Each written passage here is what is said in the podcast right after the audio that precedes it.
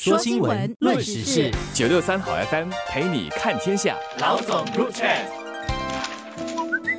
各位听众，大家好，我是《新民日报》的朱志伟。大家好，我是《联合早报》的郭丽娟。二零二二年上半年就发生了一百十七起涉及年长行人的交通事故，其中还有九个人死于车祸，而这些交通事故中，近一半是因为乱过马路而出事的。随着疫情防疫措施现在开始放宽，我想这时候可能要稍微的提醒一下大家，马入如虎口。现在对于行动不便的年长者来说，更要提防这头猛虎。因为现在疫情逐渐好了，大家更常外出，但不要忘记，其实路上行驶的车辆也比较多了。如果过去两年你看到车子少，就随心所欲的过马路的话，那现在开始要提高警惕，改变这个坏习惯。年长者指的都是六十岁或以。上，当然我们手头上没有实际的数字，说这个年龄层的哪一个年龄段最常出车祸。然而年龄大、体质弱，最怕过马路时跌倒发生意外，所以年长者过马路也并非是小事，一定要引起足够的重视。这边呢，我觉得还要提出的一点，这个数字本身哈，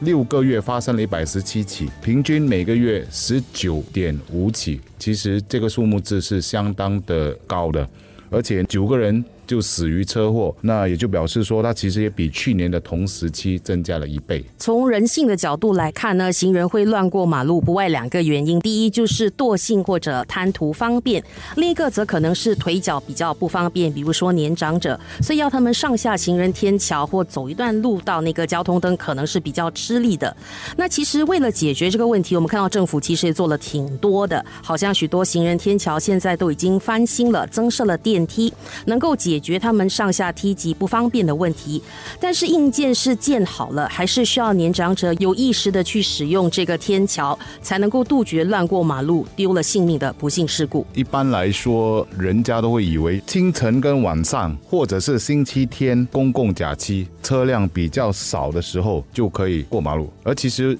我觉得这个东西是相对的。当你觉得说车比较少的时候，可能速度也会比较快，我们的那个应对的能力。其实就在这边要显现出来了。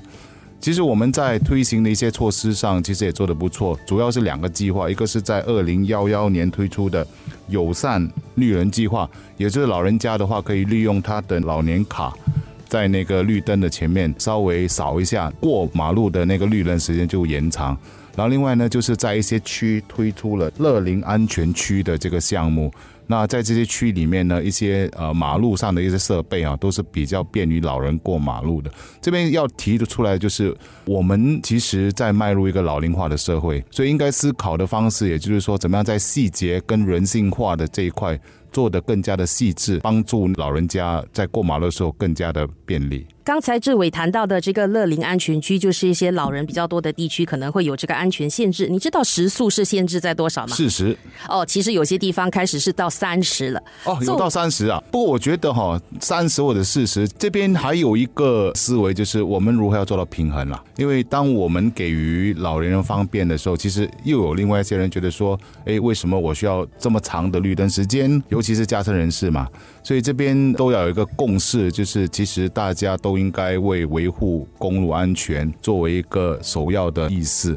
在这点上互相的 give and take。呃，尤其是在成熟区，当驾车人是需要放慢速度的时候，或者需要多留意的时候，我觉得都应该采取这样的一种一种意识。就是作为一个驾车者，我一开始接触到这个乐林安全区的时候，觉得它其实挺麻烦的。好好的一条直路，你就把它弄得弯来弯去，然后在旁边种了一些花草啊，就是。不让驾车者方便，可是后来当我发现这些地段其实有挺多老人家在过马路，他们可能没办法行动，真的比较缓慢的时候，这时你就会体识到，其实这么一个小小的点子，在控制车速方面其实是起到了相当大的作用。那对驾车者来说，可能也就是学会在经过这个路段的时候，就多一些耐心，好好的让路，其实也不是太困难的一件事情。在中国的一些城市，其实他们也为老人家分配了一些颜色。色比较鲜艳的帽子，就是让他们在过马路的时候，让驾车人士比较容易辨识。而新加坡其实也有意思要推出这个，我们推出来是